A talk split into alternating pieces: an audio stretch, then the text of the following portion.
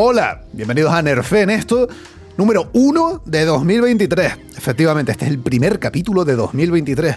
Oh, pero Merluzo, no era que lo ibas a hacer todas las semanas, estamos a mitad de febrero. Eh, revisionismo puro y duro, no sabes de lo que estás hablando.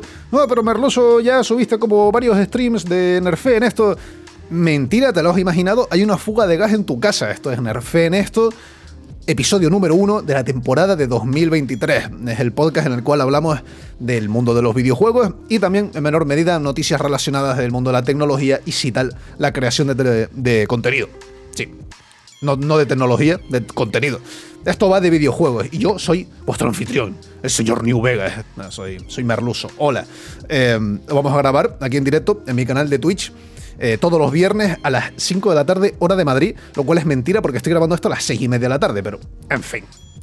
El tiempo es relativo, ¿no? Eh, hoy estamos a viernes 17 de febrero de 2023 y tenemos unas cuantas noticias golosas de las que hablar. Tenemos en primer lugar el posible fin de Game Pass porque, bueno, esto creo que se lo veía venir todo el mundo, el auge y caída de muchos juegos y unas cuantas noticias secretas y chupiguays que dejo para el final. Eh, la cosa es que vamos a grabar esto ahora y mañana sábado lo voy a intentar, intentar, palabra clave, resubir a mi canal secundario de YouTube de Merluso TV y también a Spotify y si Cristo Rey me deja a otras plataformas de podcast que sea que utilicéis. No sé por qué no usaríais Spotify, honestamente, pero oye, aquí el, el interés del consumidor es lo primero, ¿no? Así que bueno, dicho todo la intro, ya me he declarado mis intenciones. Eh, ya podemos, podemos empezar. Primera noticia, por cierto, sí, importante, tengo una hora para hacer esto, ¿vale? Literalmente en una hora me tengo que ir cagando leches, así que tenemos que ir rapidito, son muchas noticias. Vamos a ello. Primera noticia, Xbox confirma que Game Pass lleva a una caída en las ventas lo cual no me sorprende, pero sí es sorprendente que lo admitan. Ellos siempre han dicho que Game Pass para nada afecta a las ventas, al volumen de ventas estándar de sus videojuegos, ¿no? A las ventas independientes, por decirlo. Lo cual siempre me ha parecido un poco loco, pero finalmente han dicho que sí, que en efecto, que tener tantísimos juegos, tantísimos juegos de primerísima calidad, incluidos en una sola suscripción en el servicio de Game Pass, que son 9,99 eh, al mes, aunque creo que hay ofertas de 3 meses por un euro, eh, que tenerlos todos metidos en ese servicio pues es un problema a las ventas a largo plazo, lo cual es de lo más normal. O sea, está como la gente flipando con esta noticia, pero se veía venir, ¿no? Obviamente, si hay un juego que te interesa, que vale 60 pavos, pero está disponible desde el día 1 en un servicio que vale 9,99 al mes, que además incluye como otros cientos y cientos de juegos AAA de primerísima calidad como Sea of Thieves o Forza Horizon 5 o Atomic Heart, por ejemplo, pues dice, hostia, realmente ¿para qué me voy a comprar el juego cuando puedo suscribirme a Game Pass, ¿sabes? Y, si me canso, pues dejo de pagarlo y cuando quiera lo vuelvo a pagar y vuelvo a tener acceso. O sea, la verdad es que Game Pass es un servicio, es una oferta de primerísima que obviamente canibaliza las ventas independientes de los juegos. Entonces esto es algo de lo que han estado hablando en unas entrevistas y no me, no me sorprende lo más mínimo, la verdad. Pero es interesante, es interesante ver lo que dicen al respecto porque, claro, esto obviamente es una pérdida para ellos. El que no lo sepa, por ejemplo, todas las ventas de, por ejemplo, Xbox o de PlayStation se hacen a pérdida. Cada vez que Microsoft vende una Xbox o cada vez que Sony vende una PlayStation, están perdiendo dinero venden el, cachivache, venden el cacharro, el hardware, por menos de lo que cuesta producirlo. Porque saben que luego van a cobrar comisiones por cada microtransacción, por cada venta de cada juego que hagas. Obviamente no te compras una consola y ya está. Te compras una consola y juegos en esa consola. Entonces es ahí de donde sacan el negocio. Y esto es más o menos lo mismo. Básicamente se disparan un poco en el pie de decir, vale, perdemos dinero con Game Pass o no es tan rentable como lo sería de otra manera, pero a cambio hacemos que sea una oferta súper interesante para el jugador medio y hacemos que la gente vaya a Game Pass, vamos, como a las colas del hambre. Así que aprovechemos mientras podamos. Yo creo que esa es la. Yo creo que esa es la, la conclusión, no, lo de las fábulas de Sopo, ¿cómo se llama? La moraleja. Esa es la moraleja. Aprovechemos ahora que están gastando dinero a raudales, a raudales para atraer jugadores y ganar cuota de mercado y que ya nos joderemos luego cuando empiecen a subir precios. Eh, lo mismo pasó con Netflix. No es la primera vez. Así que bueno, siguiente noticia. Multiversus ha perdido el 99% de sus jugadores activos desde el lanzamiento. Hay pupa, dolor, au. El que no lo sepa, o sea, que no lo conozca, Multiversus es un juego de, eh, juraría Warner, eh, creo que está hecho por, bueno, no sé si está hecho por, pero es propiedad de eh, Warner Bros. Y es básicamente como un Smash Bros, ¿no? Es un Smash Bros, es un juego de combate pero el roster de personajes que puedes elegir son personajes propiedad de Warner.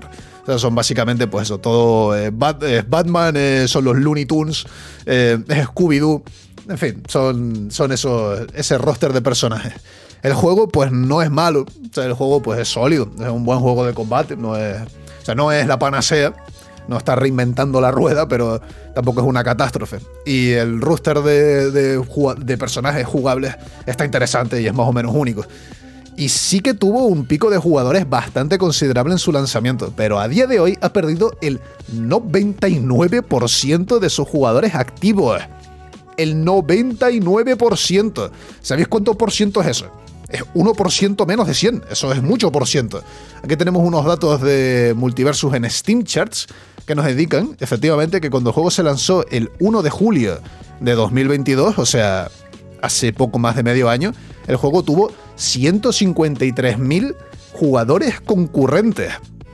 Estos son muchísimos jugadores al mismo tiempo. O sea, 153.000 personas buscando partida al mismo tiempo. Eso es una comunidad muy sana y un juego súper vivo. Pero como podéis ver, eh, de julio a agosto perdieron como 10.000 jugadores, lo cual, pues bueno, es de lo más normal del mundo. Pero después de agosto a septiembre perdieron más de 100.000. Y luego la curva no ha parado de aplanarse hasta día de hoy, que andamos rondando los 1.000 jugadores. Hace dos horas, eh, según Steam Charts, había 681 personas jugando. El pico de 24 horas han sido 1080. Hay pupa dolor. O sea, de un pico de 153.000 a tan solo 681 personas jugando hace dos horas. Si veis aquí el gráfico de ganancias, bueno, de pérdidas, mejor dicho, de jugadores cada mes es abismal. Eh, de julio a agosto, 37% menos. De agosto a septiembre, 79% menos. De septiembre a octubre, 64% menos. O sea, eh, culo y cuesta abajo y sin frenos.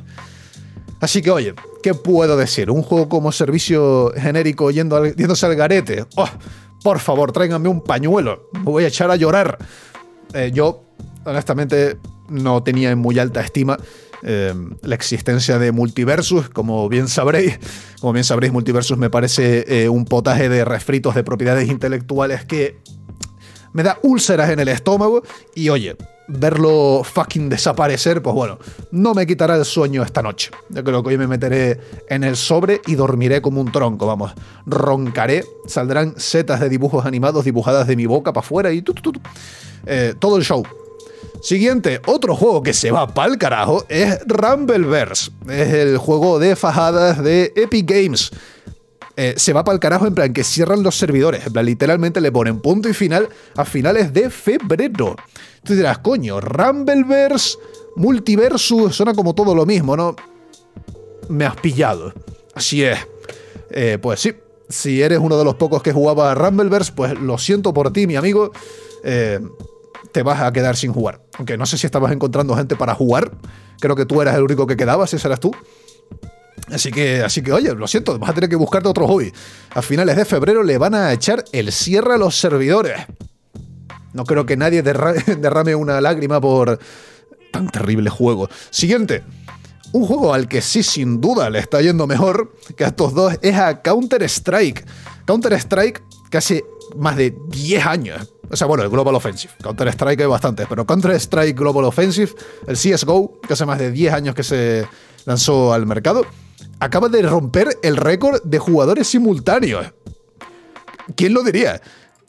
Han tenido un pico de 1.311.807 jugadores. ¡Wow! O sea, honestamente, ver el contraste entre estos números. Un juego como servicio, AAA, lanzado hace menos de medio año, con 600 jugadores concurrentes, comparado con un shooter de hace más de 10 años con 1.311.000 jugadores simultáneos. Es una cantidad salvaje de jugadores y creo que es el juego más jugado de Steam, ¿no? ¿O estoy yo flipándola?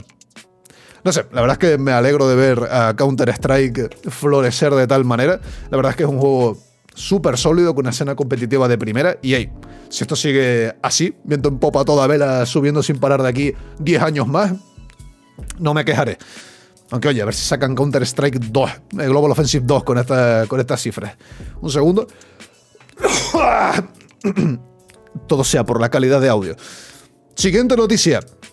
Otro juego que se la está recontra requete mandando. Hogwarts Legacy ha batido el récord de viewers en Twitch para un juego de un solo jugador. Ese, ese, título lo ostentaba Cyberpunk 2077, Cyberdesastre 2077, y solo ha arrebatado Hogwarts Legacy, que hace poco menos de una semana consiguió 1,2 millones de viewers simultáneos en Twitch. Eso es una cantidad de gente salvaje. Es muchísima gente. 1,2 millones de viewers simultáneos es más o menos lo que tenemos grabando Nerfe en esto. O sea, está, eh, me está haciendo la competencia a mí, ¿se lo pueden creer? No pensé que llegaría el día.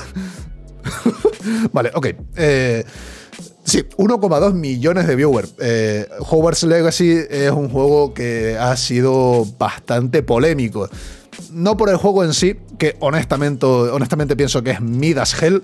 O sea, se ve sólido, se ve divertido pero no se ve revolucionario, o sea, no se ve tan extremadamente pulido, divertido, profundo y detallado como para las notas que le están poniendo. O sea, yo creo que honestamente en vez de llamarse Hogwarts Legacy, lo llaman El Locomago y sus aventuras y en vez de un 9 tendría un 7, que honestamente creo que es lo que es este juego. Ahí tienen el antes de que gastes.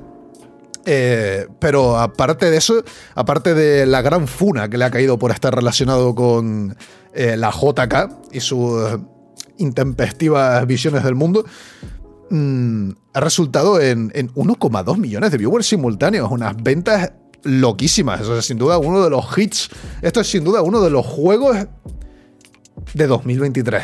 Sí, Hogwarts Legacy, lo confirmo, es uno de, los, de los videojuegos de la historia, me atrevería a decir. Así que sí, veamos cuánto le dura la fiebre. Yo diría que en cuanto los grandes streamers se pasen el jueguito y se pase un poco la fiebre, este juego va a desplomarse, va, a caer muerto como un saco papas al suelo. Pero habrá que ver, habrá que ver. Quizá la escena de los mods lo traen de entre los muertos de aquí a tres o cuatro meses, quién sabe. Estuve mirando un poco la escena de mods, a ver qué había. Y bueno, que salta a la vista es sin duda el mod que te cambia la varita mágica por una Glock te la cambia por una Glock 17 y te permite eh, cambiar pues, los Avada Kedavra por una 9 milímetros en el entrecejo de cualquier alumno de Hogwarts que se le atreva a cruzarse la idea de hacerte bullying. Eh, también he visto unos cuantos mods que cambian los cuadros animados, los cuadros que salen, que como que están vivos, que hay en Hogwarts, los cambian por vídeos de El Ricardo, que es este tío, este tío moreno con una bandana extremadamente musculado bailando sensualmente. Y. Ah, sí, el que cambia la escoba mágica en la que vuelas por Shrek volador. O tomas de, de, Train Engine. Obviamente no puede haber un juego en este mundo que no tenga un mod de tomas de Train Engine. O sea, debe estar. En fin, que Hogwarts Legacy, número para arriba, eh, la cuenta bancaria de JK, bueno, se va a comprar su decimoquinto Bugatti Chirón en lo que va de mes. Esa señora está nadando en el dólar o en la libra esterlina. Siguiente noticia. No sé si os sonará un juego que se llama eh, The Last of Us. no, no, perdón, no es The Last of Us, es The Day Before. Eh, The Day Before es un juego de supervivencia, zombie pegarse de tiritos, lutear, la típica. Que se está comiendo todo, todo, todo, todo, todo, toda, toda, toda, toda la bilis de internet porque el juego pinta un poco raro. ¿Por qué pinta un poco raro? En primer lugar, porque lo retrasaron ocho meses, lo anunciaron como a finales de enero, lo retrasaron ocho meses su lanzamiento porque ay, había un problema con los derechos de autor del nombre del juego. Entonces nos hace falta ocho meses para cambiarlo. Es por eso eh, es por eso. No, es porque el juego no esté acabado, o sea, mentira. es que el nombre estaba pillado y nos dimos cuenta justo ahora. Entonces, claro, para cambiarle el nombre nos hará falta, pues, a ver, calculamos, ocho meses. ocho meses para rejuntar tres palabras. Yo creo que es un, periodo de tiempo mm, realista. Es por eso. Entonces, bueno, se ha estado viendo, eh, bueno, los que estáis en vídeo, los que estáis en audio no lo veréis, os lo describiré, pero los que estáis en vídeo podéis ver estas comparativas a 144p de cómo eh, las imágenes promocionales y el tráiler, el pequeño tráiler que mostraron de, de, Day Before, es literalmente un copy-paste, es literalmente un calco de otros juegos ya establecidos. Una de las imágenes promocionales es literalmente un calco 1-1 de una imagen promocional de The Division. O sea, es literalmente la misma imagen. Tú me pones ambas imágenes sin contexto y diría que ambas son de, Division. Porque es que no hay quien las diferencie, son iguales. Eh, también tenemos una imagen eh, promocional, se ve tres coches subiendo una montaña nevada y la composición es la misma que un juego que se llama Snow Runner. No sé cuál será, pero la composición es idéntica. O sea, son literalmente los mismos modelos de coches subiendo la misma montaña desde el mismo punto de vista. O sea, es literalmente un calco 1-1. Y si esto se acabase aquí, pues bueno, pero es que aún hay más. Eh, hay gente que ha encontrado símiles exactos entre el tráiler de Call of Duty Black Ops Cold War o bueno, Cold War creo que se llamaba secas, y el tráiler de The Day Before. O sea, pero literalmente como las mismas tomas, con la misma iluminación y ocurriendo exactamente lo mismo. O sea, vemos a dos soldados apuntando hacia el frente con una luz roja apuntando desde la derecha, seguida de una toma de dos soldados avanzando con una linterna por un edificio oscuro, pero literalmente que son la misma imagen. ¿eh? O sea, es exagerado lo, lo descarado que es el plagio de de muchos de los materiales promocionales de este juego. O sea, no creo que sea coincidencia. O sea, si esto es coincidencia, vamos, que esta gente coja, se vaya al, estanco de la esquina a pillar lotería porque tienen una suerte increíble, tío. Eh, bueno, también como podéis ver, la carátula esta de The Day Before con la cara del Nota es igual a The Last of Us con la cara de Ellie. O sea, este juego hay gente diciendo que no existe. Como bien dice Shander en el chat, hay gente que dice que este juego no existe y que es mentira y que se van a inventar alguna excusa para cancelarlo, no sacarlo, lo que sea. Lo que está claro es que creo que este juego tenía como una, un partnership, tenía como un... Eh, ¿Cómo se llama?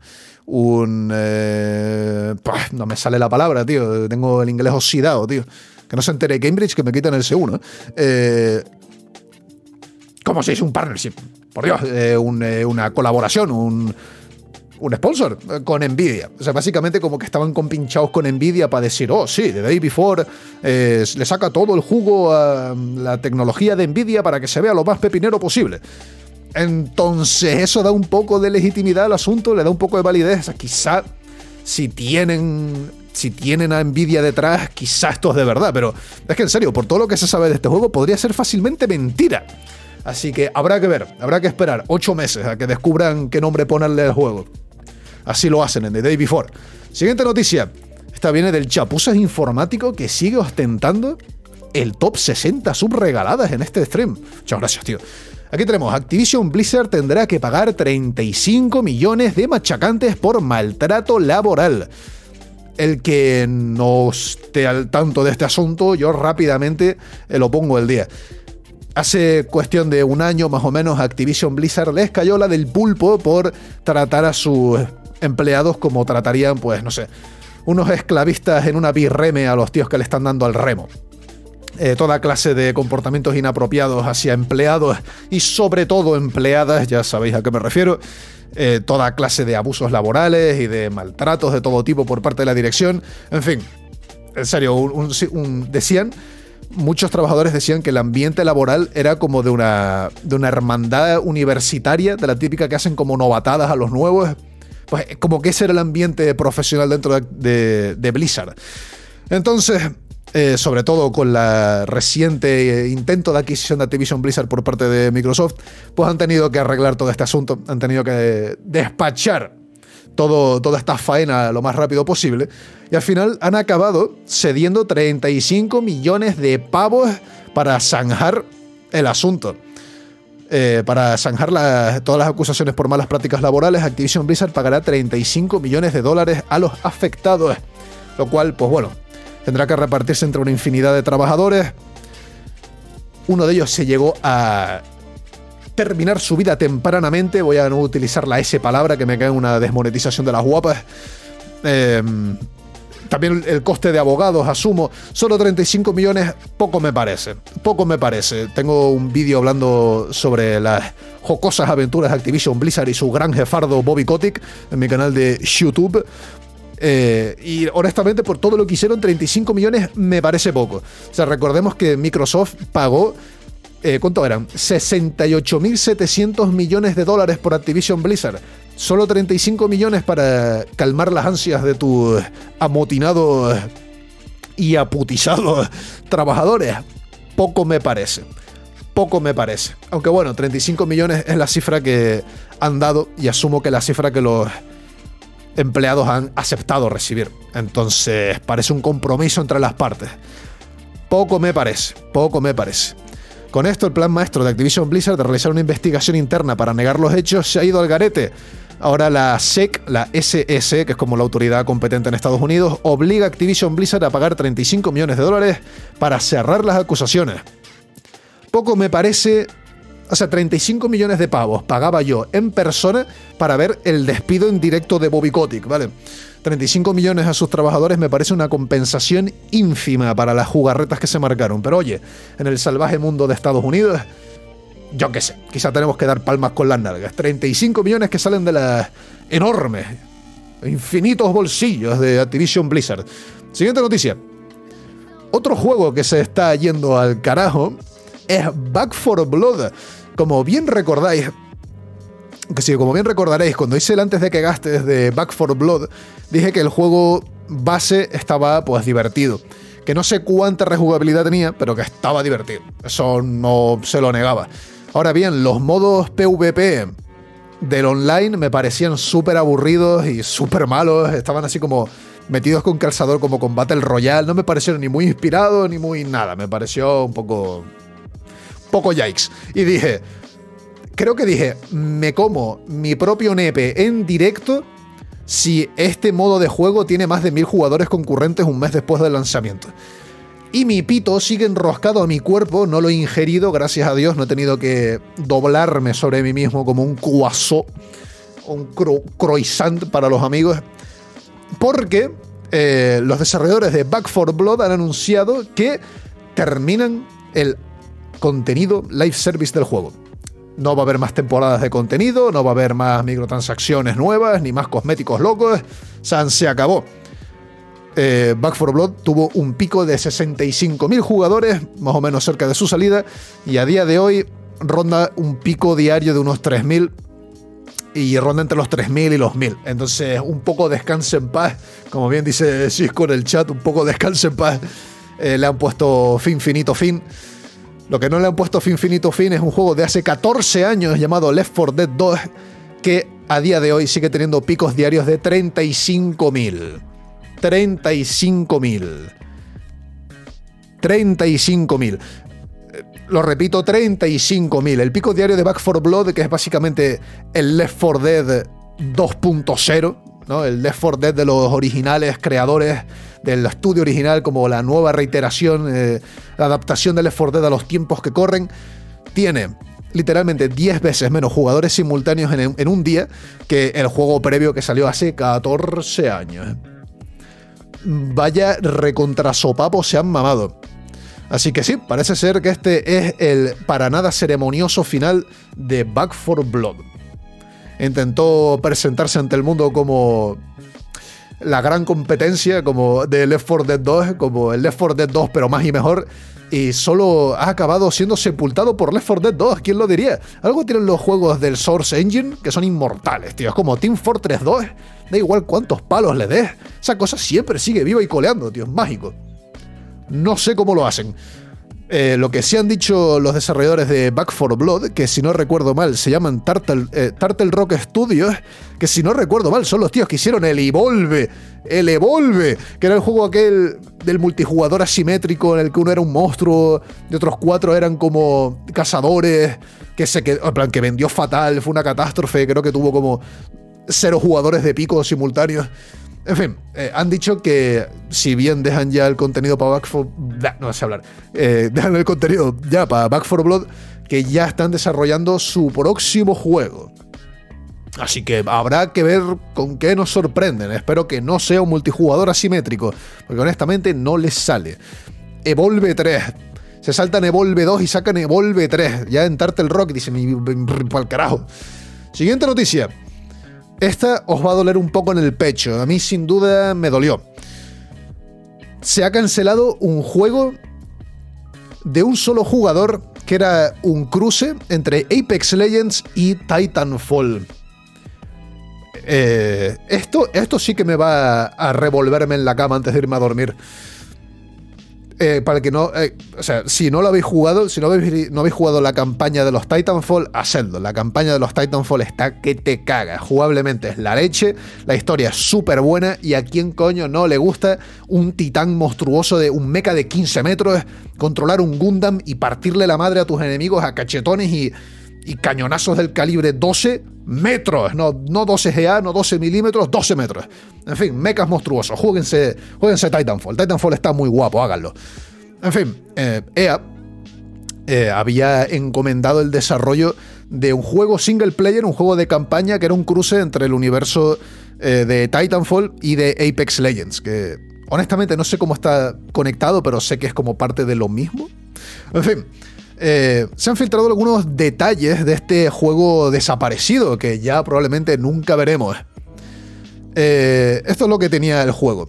Supuestamente iba a incluir a BT y otros personajes de Titanfall. Eh, Rampart traería, a BT de entre los muertos. Los jugadores básicamente manejarían al personaje de Blisk. Aparecerían a lo largo de la campaña varias leyendas de Apex Legends, de donde si no, eh, que te darían como poderes o habilidades o que te potenciarían, algo del estilo. Estaría inspirado por Doom Eternal. Oh, estaría inspirado por Doom Eternal y tendría wall running. O sea, tengo ahora mismo una picazón en la zona perianal. O sea, me estás diciendo que Electronic Arts canceló un juego single player que cruzaba lo mejor de Titanfall con lo mejor de Apex Legends y que estaba inspirado por Doom Eternal. O sea, es que me lo puedo meter más. O sea, me puedo meter más por el culo un juego de estos. Inspirado en Doom Eternal. O sea, por favor. O sea, ¿qué tiene que hacer un hombre como yo para que una empresa como EA le dé el visto bueno a un juego como este, tío? ¡No canceles esto! ¿Qué hace cancelando esto? O sea, esto suena a puro oro.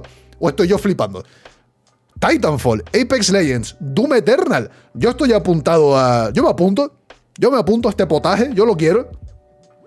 Pero bueno, parece ser que no le han visto futuro. Supongo que quieren dedicarle más recursos a desarrollar contenido para Apex Legends porque es lo que les da dinero, o vete a saber qué tienen entre manos. Lo que se ha filtrado son estos detalles de este juego que probablemente nunca veremos. RIP, honestamente, gran RIP, gran RIP. Yo quería más Titanfall.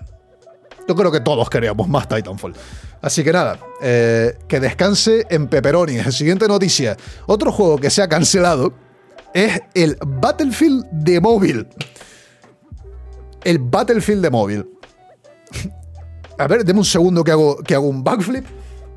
El Battlefield de móvil. Para el que no lo sepa, eh, con, o sea, cuando Electronic Arts vio que Activision se estaba forrando con el Call of Duty Mobile, dijo, bueno, bueno, bueno, yo también tengo un shooter, yo también quiero hacer un shooter de móvil, vamos a hacer Battlefield Mobile. Y se filtraron, no sé si se filtraron o simplemente se hicieron como unas betas públicas o algo así en la India, que es como, no sé, creo que ahí la, lo peta el mercado móvil. Y básicamente el gameplay del Battlefield Mobile era literalmente Battlefield 3 en móvil. En serio, era literalmente Battlefield 3 en móvil. Recuerdo de ver un gameplay que se veía a un Notas jugando con un T90A en Gran Bazar. Un Nota jugando con un T90A en Gran Bazar. O sea, literalmente era Battlefield 3, pero porteado a un teléfono móvil. Y de eso hace ya como un año, o casi un año, y no hemos vuelto a ver nada del asunto. Y como toda la saga Battlefield se ha ido para el carajo. ¡Ole! Enhorabuena, un aplauso. Eh, se ha ido para el carajo, lo han cancelado. Lo siento, no hay, no hay Battlefield Mobile. Mm, ya, ya tienes Battlefield, ¿vale? Battlefield 2042. ¿Para qué quieres más Battlefield? Eso es todo lo Battlefield que tú puedas querer. ¿Para qué quieres más? ¿Qué coño quieres más? Que no, no paráis de pedir. Así que nada, ni Battlefield Mobile, ni... O sea, da gracias que tenemos un sistema de clases recién implementado en Battlefield 2042. Así que bueno, eh, descanse en paz las miles de horas de trabajo combinado del equipo de desarrollo de Battlefield Mobile. Electronic Arts te ha Electronic Artseado. Siguiente noticia. Esta es una noticia de nuestro camarada Jason, también conocido como Jason Schreier, eh, legendario reportero del mundo de los videojuegos en Bloomberg, que dice 343 Industries, de la terrorífica empresa de Microsoft, seguirá haciendo juegos de Halo, a pesar de los rumores de lo contrario, pero con despidos masivos, al menos 95 personas, eso es muchas personas para 343. Un giro de motor a Unreal Engine y un enfoque solo en el modo multijugador para el futuro. No sé hablar, para el futuro cercano. 343 está presionando el botón de reinicio. ¡Wow! 343 eh, Industries, para que no lo sepa, eh, bueno, no lo voy a explicar. Vete a verte mi vídeo del auge y la caída de Halo. Tengo que pagar el alquiler. Básicamente, 343 Industries es el estudio de videojuegos encargado de desarrollar la saga Halo. Y la gente no está muy contenta con ellos, porque después de la obra maestra que hizo Bungie con la saga Halo, 343, pues bueno, no, no ha estado a la altura en muchísimas ocasiones. Sí que han tenido unas cuantas perlas aquí y allá, pero por lo normal pues no dan la talla y ahora mismo con Halo Infinite la gente no está contenta. No está contenta porque eh, la cadencia del contenido no está a la altura, es muy lenta, no es lo que la gente quiere, no hay muchos jugadores simultáneos, en fin, no está en su momento más destacado. Entonces, ante tremendo terror de situación, esto es lo que está ocurriendo. El que no lo sepa, Microsoft ha despedido a una gran parte de su plantilla. Bueno, perdón, mal dicho, no una gran parte de su plantilla. A mucha gente, no sé si eran como 11.000 personas las que despidió, eh, que es mucha gente, pero no sé si responde como a un, no sé, 9-10% de su plantilla. Básicamente todas las empresas tecnológicas, incluidas eh, Meta, que es básicamente Facebook, eh, bueno, como podéis ver, Microsoft, Amazon y todas las tecnológicas grandes contrataron muchísima gente durante el periodo de la pandemia, que todo el mundo estaba pues metido en sus casas, consumiendo sus productos y tal y ahora se están viendo en que no necesitan realmente tanta gente y la situación económica no es favorable para tener a tantísima gente contratada. Entonces, como son unos dioses de hacer, visión, de hacer jugadas estratégicas a dos años vista, pues han despedido a miles de personas y como 343 Industries, que es el estudio que se encarga de desarrollar eh, Halo, es técnicamente parte de Microsoft, pues también le han dado la patada a por lo menos 95 personas, lo cual es mucha gente mucha gente para un estudio como 343. Por si fuera poco, también han anunciado que van a cambiar completamente de motor gráfico y van a empezar a utilizar Unreal Engine, porque, claro, es tan fácil empezar a desarrollar juegos en otro motor gráfico que, vamos, esto les llevará, pues, ¿sabes? Quizás empiezan a hacerlo el lunes y el miércoles ya lo tienen, ¿no?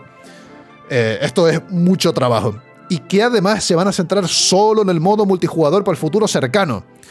Así que veremos cómo le sale la jugada 343 a Halo y a Microsoft. Honestamente le deseo lo mejor a Halo. Es una gran saga, tiene mucho potencial y nos ha dado momentos de primera. Así que por Dios, a ver si remontan la saga, tío. Pero creo que despidiendo 95 personas y cambiando de motor gráfico así como de buenas a primeras, no sé yo si es la jugada. Vale, no soy yo aquí el, el, Pep Guardiola, no soy yo el Mauriño de, de la jugada eh, adquisitivas financieras y de contratación de empleados, pero esto me huele a mí un poco a chorizo viejo. Siguiente noticia. Ubisoft cancela literalmente todos los juegos que tienen en producción, en palabras del propio director ejecutivo de la empresa.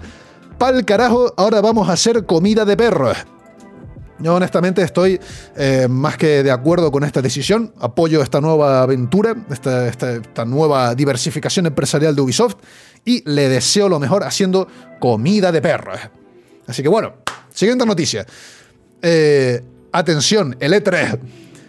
E3 es una leyenda en el mundo de los videojuegos. El E3 fue durante muchos años la mayor conferencia del mundo de los videojuegos. Yo me acuerdo estar en el instituto ser un niño rata, tener el bigote prepuber y ponerme a ver eh, los vídeos de Mutzka acerca del E3 y a ponerme a ver los directos de Alex el Capo con mis colegas diciendo, oh, a ver el E3, a ver qué anuncian, wow, wow, qué gráficos, qué locura, eh, y luego eh, se fue para el carajo. En torno a la, a la pandemia, a la cuarentena, le metieron la chapada. Obviamente no podían hacer un evento masivo presencial en plena pandemia de, del Cockpit, no hablar, del Cockpit 19. Así que lo cancelaron. Y se lo cancelaron. y lo cancelaron. Y mientras tanto, nuestro amigo todopoderoso Geoff Keighley pues sacó adelante los Game Awards y el Summer Game Fest, que más o menos ocurría como en torno a las mismas fechas. Y le quitó todo el protagonismo. Todo el protagonismo. Básicamente, Geoff Keighley es el Dorito. Es como, es como Digref. El tío siempre gana, vamos, siempre gana. Siempre gana. Bueno, eh, el E3 lejos de querer revolcarse entre su propia ponzoña hasta el fin de los tiempos, ha decidido salir de entre los muertos, alzarse de la tumba y volver a hacer un evento presencial en 2023, a entrar por la puerta grande. Los viejos tiempos vuelven. Ah, amigo, dirás tú. Según eh, información que le ha llegado a IGN, ni PlayStation, ni Xbox, ni Nintendo formarán parte del E3 de este año. O sea, que se ha levantado de entre los muertos, pero no rollo Superman, sino rollo eh, zombie de Kino Totem, ronda 6, ¿vale? Está, está muerto. Nació muerto. O sea, no puedes hacer una conferencia del mundo de los videojuegos que intente abarcarlo todo y sea el be all, en all y que falte PlayStation, Xbox y Nintendo. Si falta PlayStation, falta Xbox y falta Nintendo, ¿qué te quedan? Así que me temo que el E3 ya no tiene el foco. El E3 ya no es The Big Thing. Parece ser que si ahora queremos contenido de videojuegos, noticias de videojuegos, reveals de videojuegos y toda clase de contenido de videojuegos, pues tenéis que ir a mi canal. Tenéis que darme el Prime. A mí, a Merluso. Os lo pido por favor, hace tres días que no como y ya luego si eso, pues Geoff Keighley con sus múltiples y rocambolescos eventos como el Summer Game Fest y em, los Game Awards, año tras año. Doritos tras Doritos. Vaya tío, no se cansa nunca. Es increíble ese hombre. Siguiente noticia. Estos ya son un poco unos datos un pelín más, más técnicos, un pelín más financieros. Han salido los ingresos de Sony, eh, bueno, en su división de videojuegos, para el tercer trimestre del año pasado. Atención, se vendieron 7,1 millones de PlayStation 5. Todo esto en el, en el penúltimo trimestre no, cuatri... Sí, en el penúltimo cuatrimestre de 2022. Sony vendió 7,1 millones de PlayStation 5, lo cual supone un aumento de un 82% en comparación al año previo. Parece ser que los problemas de suministro se están acabando. Quizá podremos ver una PlayStation en una tienda. Yo una vez vi una, una vez vi una. Una vi. He visto una. Eh, también tiene 46,4 millones de suscriptores en PlayStation Plus, lo cual supone un descenso del 4%. Aún así, es literalmente toda la población de España suscrita a PlayStation Plus. God damn. También tenemos 112 millones de usuarios activos en PlayStation Network. O sea que en total en PlayStation, en, en el online, hay 112 millones de personas, de las cuales 46,4 pagan el PlayStation Plus lo cual está interesante, sin duda. En plan, poco menos de un tercio de los jugadores están pagando la suscripción. A mí me parece un ratio de lo más sano. Luego, eh, las unidades de software de PlayStation eh, se han reducido un 7%. Esto no sé a qué se refiere exactamente. PlayStation Software Units. Así son como piezas de software. Rollo, como juegos de. Como de, first party, ¿no? Rollo, quizá el God of War y cosas así. En fin, que las ventas han bajado un 7%, pero, eh, pero el, dinero que han conseguido, el ingreso de esas ventas ha subido. O sea, las ventas han bajado, pero el dinero que consiguen con esas ventas ha subido un poquito. Así que, oye, parecen unos datos de los más sanos. No sé yo si con esto se pueden presentar ante las distintas agencias reguladoras y decir, por favor, no dejéis que Microsoft compre Activision Blizzard, soy pobre. Cuando literalmente están con 112 millones de usuarios activos, 7,1 millones de PlayStation 5 vendidas en un, en un cuatrimestre. O sea, a mí me parece bastante sanote. Habrá que ver qué se hace. Siguiente noticia. Esto me hace gracia. O sea, honestamente ahora tengo el culo partido en 7. Amazon ha comprado los derechos de Tomb Raider a Embracer Group por 600 millones de dólares, según un informe filtrado. Te dirás, ¿por qué es esto gracioso? Bueno, os adelanto que en el vídeo de este domingo Es que no paro de hacer spam. Es increíble. En el vídeo de este domingo, en el canal principal, vamos a hablar acerca de la catástrofe de Babylon's Fall, que fue el último gran derrape de Platinum Games y Square Enix. ¿Y por qué viene a cuento? Por lo siguiente. Ese juego fue un desastre. Y acto seguido, en Square Enix dijeron, hostia, hostia, hostia, tenemos, tenemos escasez de pasta, o sea, nos hace falta dinero. Entonces se pusieron a vender un montón de estudios y de IP por un precio ridículamente bajo. Por un total de 300 millones le vendieron al Embracer Group, que es como un gran grupo holding de cosas de videojuegos, eh, le vendieron Eidos Montreal, Crystal Dynamics y Square, y Enix Montreal, puede ser, creo que eran esos tres estudios, junto con los derechos de Deus Ex, y de Tomb Raider. Por 300 millones. Y ahora, Embracer Group ha vendido los derechos de Tomb Raider a Amazon por 600 millones. O sea, literalmente compraron tres estudios y tres IPs gigantescas por 300 millones, revendieron una de las IPs por 600 millones. O sea, literalmente se llevaron tres estudios y dos IPs gratis y además 300 millones de efectivo en el bolsillo. O sea, vaya jugada maestra se mandaron los de Square Enix. O sea, literalmente recontra hiper stonks. O sea, estas son stonks, pero, pero al máximo exponente.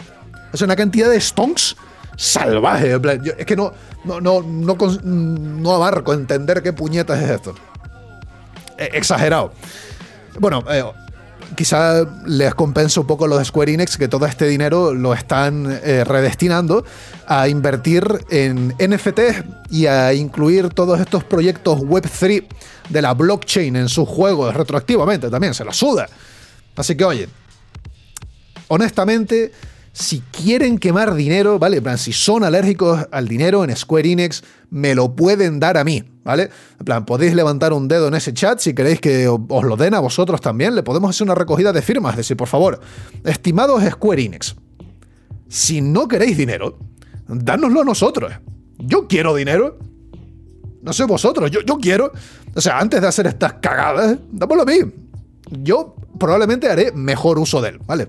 Me podré comprar no sé, cadenas de oro, eh, le puedo poner un alerón al PC para que vaya más rápido, una suspensión amortiguada ahí a la, silla para ir como un lowrider, no sé, cositas.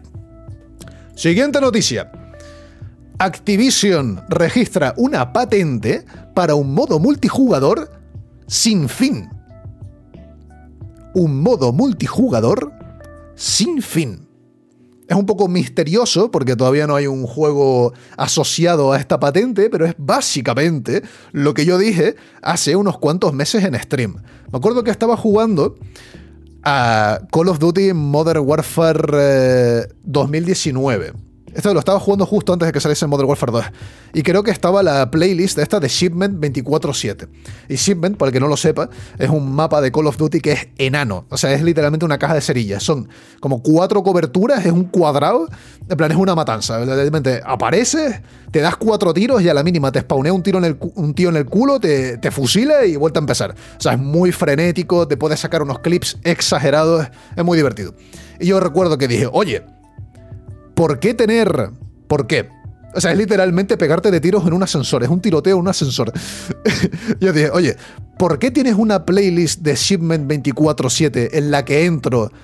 Hay una partida de duelo por equipos que dura 10 minutos, se acaba, se acaba la partida, se cierra, me vuelve a hacer matchmaking, vuelve a cargar, vuelvo a entrar y me vuelvo a dar de tiros durante 10 minutos. ¿Por qué no hacemos un modo shipment 24/7 pero en plan literal? Rollo, que tú entras en una partida y se está jugando Shinbend 24-7, o sea, no hay límite de puntuación, no hay objetivos, simplemente te das de putos palos, te, cagas a tiros y ya está. Y cuando quieras, te vas de la partida. Entonces el juego computa toda la experiencia que has conseguido, te da los desbloqueos que hayas que te haya joseado y adiós muy buenas, literalmente la patente que han firmado, un modo multijugador never ending, que nunca se acabe. Pues lo que queremos, yo quiero una partida que no se acabe nunca, quiero entrar y no quiero irme. Ya está, quiero jugar a Shinben 24-7 hasta que se me sequen los ojos. No pido mucho. O sea, honestamente me parece de lo mejor que ha hecho Activision Blizzard en los últimos 25 años. Lo quiero, lo ansío. Siguiente noticia. que vamos... Uy, que nos quedan 20 minutitos. Pues mira, estos 20 minutos los vamos a destinar a hablar de noticias que no son de videojuegos, sino que son de noticias de tecnología relacionadas con los videojuegos y un poquito de creación de contenido. Eh, no te vayas, ¿qué haces yéndote? Eh, quédate, es interesante, en serio. Si no, no lo metería aquí, ¿no confías en mí o qué?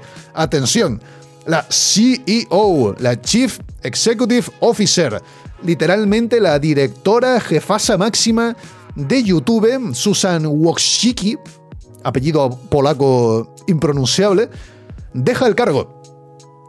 Deja el cargo. La jefasa suprema de YouTube deja el cargo. Llevaba 25 años en Google y 9 años en YouTube. Esta señora ha estado al timón de YouTube durante el Apocalypse, durante todas las integraciones de anuncios pre-roll todo, absolutamente todo. De hecho, fue esta señora la que convenció a los jefazos de Google para que se gastasen, creo que eran como mil no sé cuántos millones, para comprar YouTube, cuando YouTube era un simple foro de vídeos de gatitos y ya está.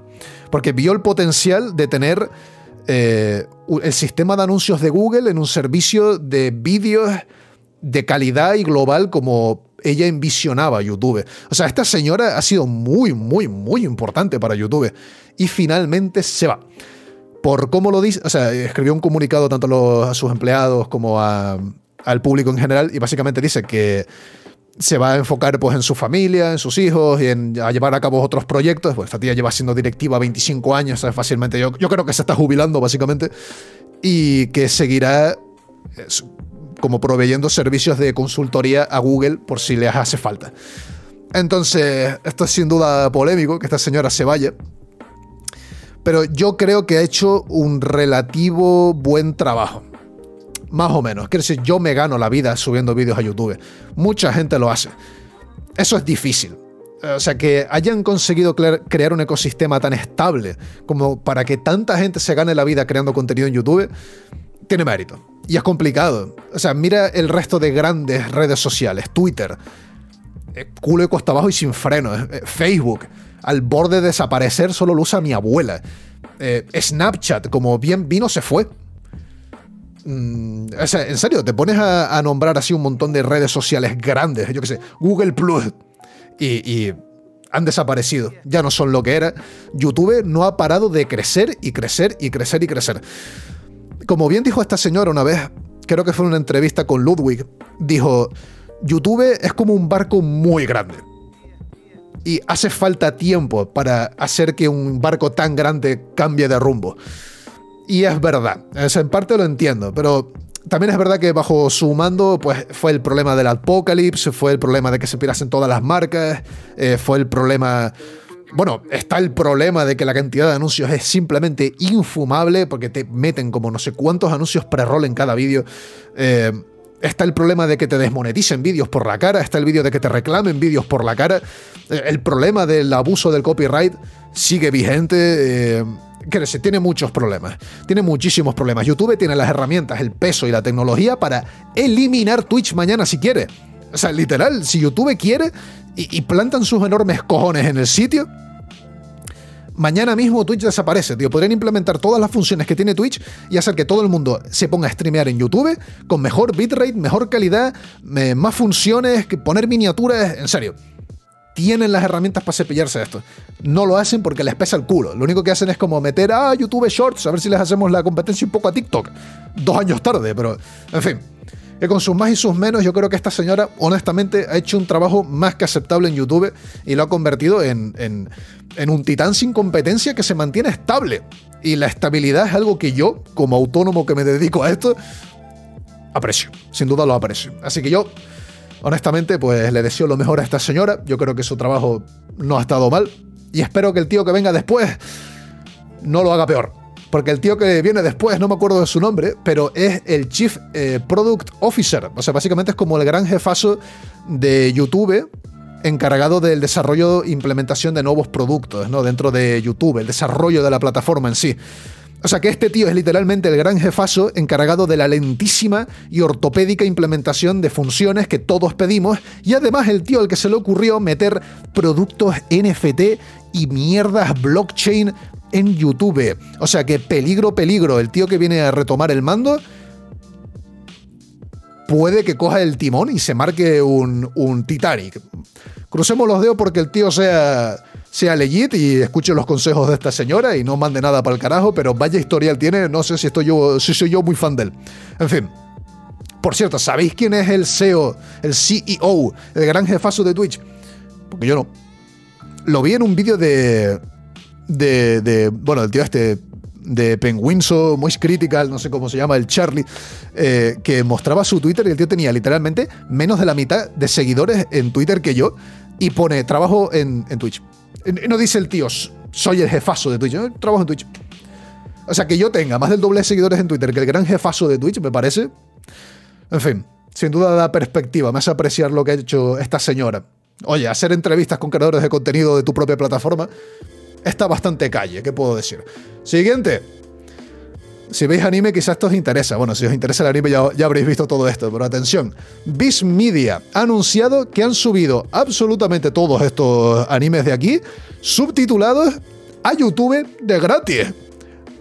¿En serio? Están con playlists y todo, lo pondré en la descripción del vídeo en YouTube.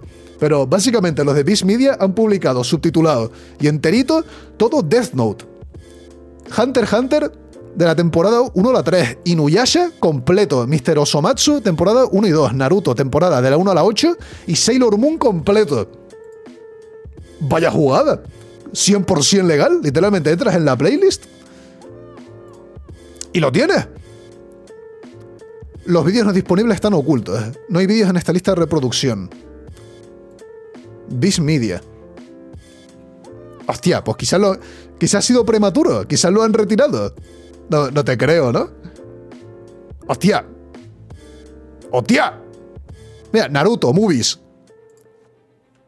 No, pero estos son como trailers. Hostia, pues, pues quizás han tirado del cable, tío. O no, o no. Bueno, esta noticia no la he dicho. Ah, era por tiempo limitado. Ah, era por tiempo limitado.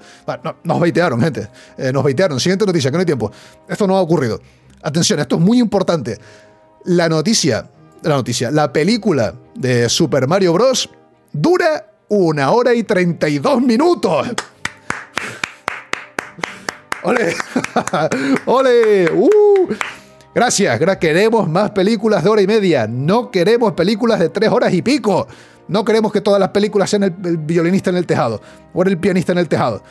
Que le den, o sea, películas largas ya tenemos El Señor de los Anillos, eh, Director's Cut, edición extendida, para el carajo. Dura una hora y media. Gracias. Justo, no queremos más, no hace falta más, no, hace falta más. 90 minutos, yo soy del clan 90 minutos. Lo tengo tatuado en el pecho, tengo un puño americano que pone 90 minutos y hago trabajo rápido con el que se me enfrente y me diga, uy, las películas de 7 horas. Por cierto, estamos teniendo aquí una música de War Thunder. Siguiente. Atención. Eh, bueno, esto eh, me hace una gracia. Eh, honestamente tengo el esternón que me lo tienen que operar. Entre malas noticias de Netflix, de Netflix y otras plataformas, un viejo problema regresa. Se disparan las descargas de películas y series piratas a nivel mundial. ¡Oh! ¡Oh! ¡Oh! ¡Qué mal! ¿Quién lo diría? ¿Cómo? No me lo imagino. Entre malas noticias de Netflix y otras plataformas, Ah, se disparan las descargas de películas y series piratas a nivel mundial. O sea, aquí el que está basado lo está y el que no, pues no. O sea, yo siempre he sido un pirata. O sea, a mí la vida en la mar, me encanta. ¿Qué, ¿Qué, puedo decir? Embarcar en mi cayuco, meterle cuatro plátanos, dos bolas de cañón, arriar velas, ir a buscar un tesoro es que me llena el espíritu. Me, gusta cantar shanties ahí con. con.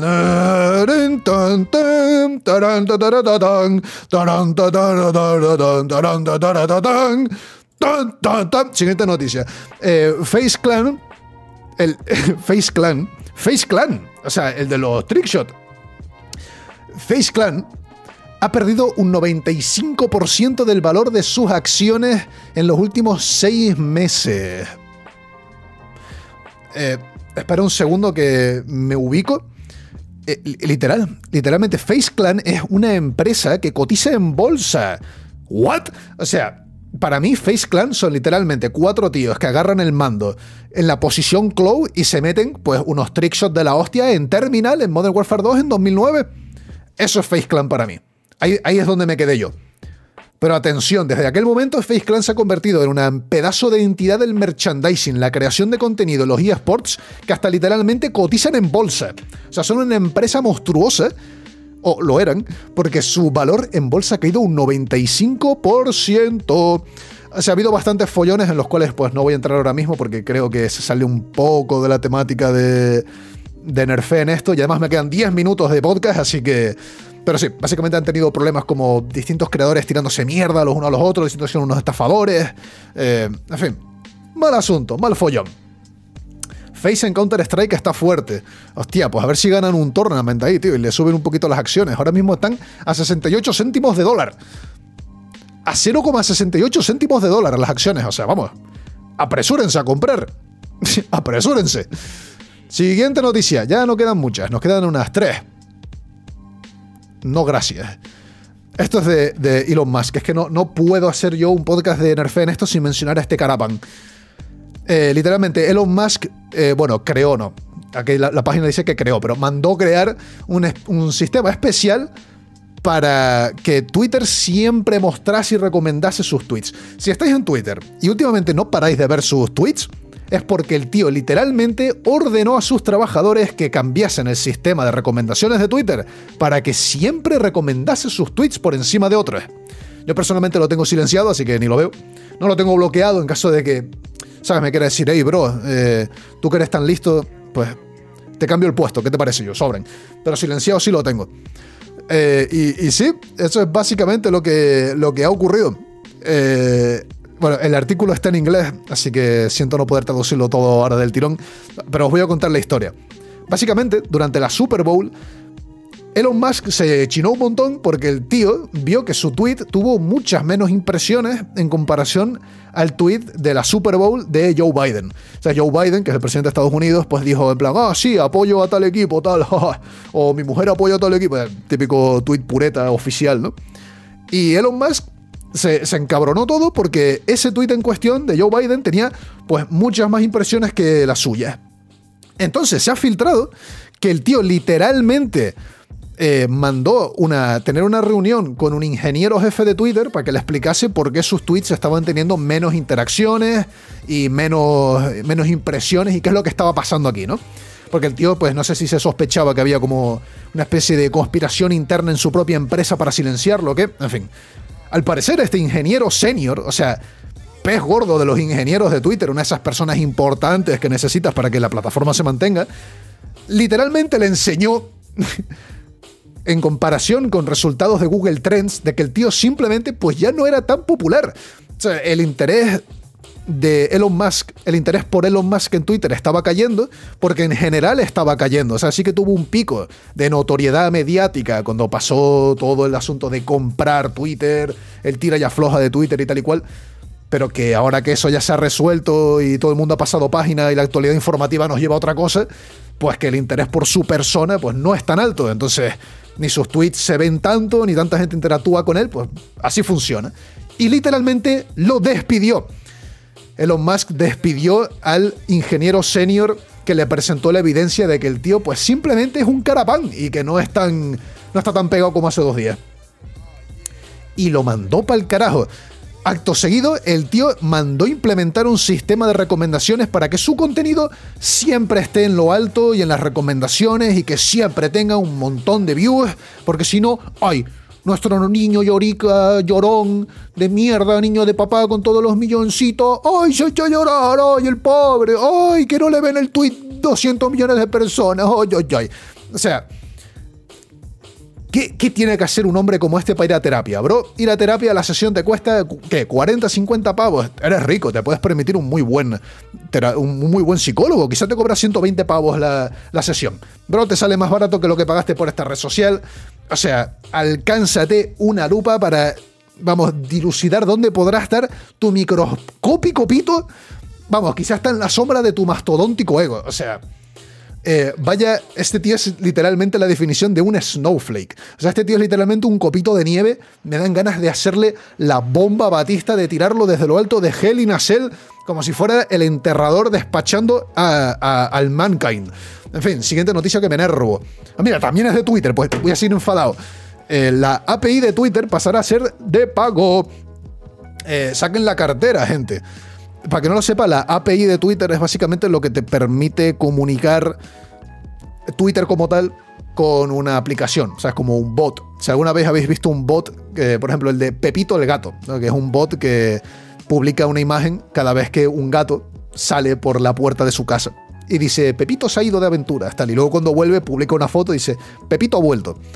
Cosas así, ¿no? O una que es una, imagen de Shrek cada hora. Son bots, ¿no? Esas cosas utilizan la API. Básicamente se, se, se interconectan.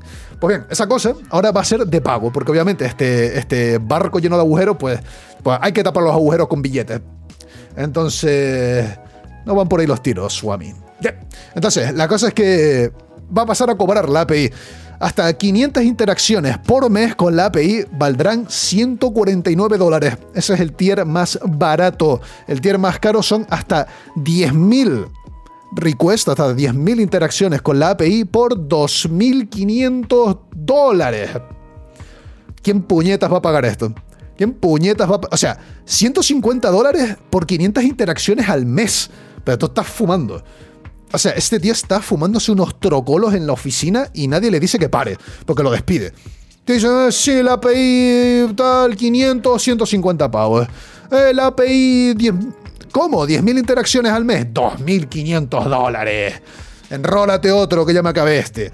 Eh, creo que así son como funcionan las cosas en Twitter HQ.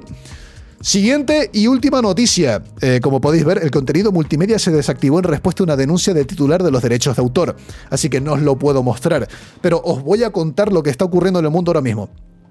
Hay una inteligencia artificial estilo ChatGPT que puedes acceder libremente en tu buscador que se llama Eleven Labs o sea, como 11 laboratorios, 11 labs, en el que tú básicamente le entregas a la IA, le entregas al sistema un audio de un minuto de la voz de alguien, sin ruido de fondo, que se le entienda bien, o sea, un audio nítido de un minuto de la voz de alguien, y esa inteligencia artificial puede literalmente recrear cualquier texto que tú le pongas con la voz de esa persona.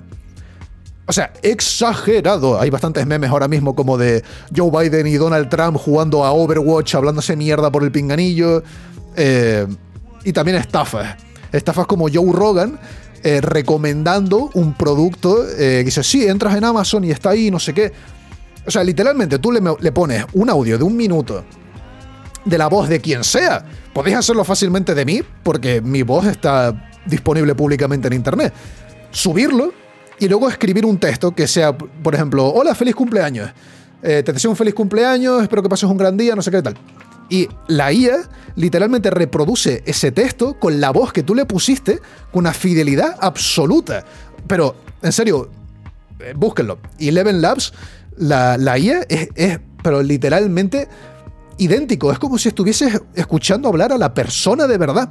O sea, no hay apenas ninguna diferencia perceptible para el el notas medio como soy yo, a la hora de distinguir diferencias entre la persona real y el audio generado artificialmente. O sea, literalmente la IA capta a la perfección las entonaciones, la cadencia de la voz, eh, cómo arrastran las palabras. O sea, si yo, por ejemplo, no pronuncio las C o la manera en la que pronuncio las S, lo clava a la perfección, la entonación, la emoción detrás de las palabras.